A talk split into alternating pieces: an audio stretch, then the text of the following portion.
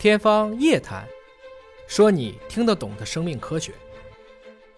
这个就是多年生水稻，就是变成大米了。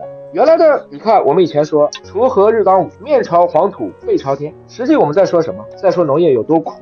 如果我们可以把这个水稻做的跟韭菜一样，切一茬长一茬，切一茬长一茬，这个事情已经做到了。在云南的西双版纳，我们的曼拉这个大米已经做了十五季了。每年两季，两季累计的亩产最少的时候，两季九百二十公斤，最多的时候已经超过一吨了。一吨的稻大概能打出一千到一千两百斤的米，这个就是多年生稻。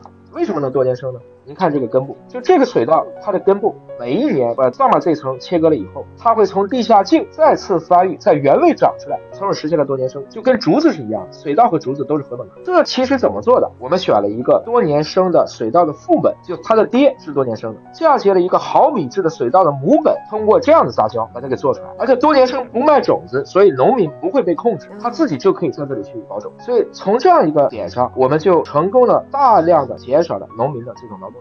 不是转基因，这就是杂交。太棒！我们今天这个今天这样的一个已经在中国推广了大概有将近四十多个时代，嗯，甚至我们推到了东南亚的国家，包括像非洲的乌干达、马达加斯加，正在准备去布隆迪。所以这就是能影响几亿人的这样的一个技术。我们七月份在深圳的米就好了，我到时候给您寄的。啊，您不是送我书吗？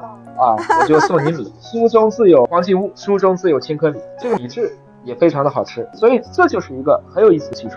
你想一想啊，很多人一旦到讨论这样的技术，他们就会说：“你这个玩意儿不自然吧？”其实人类和农业时间才多久啊？没有人类以前就没有农业，没有人类以前所有的作物都是多年生的，有了人类就开始不自然。我们今天在嘲笑一百多年来工业革命你享受的这个成果，然后你却嘲笑它不自然，实际上是在于技术上你老，你没有跟得上技术的进步。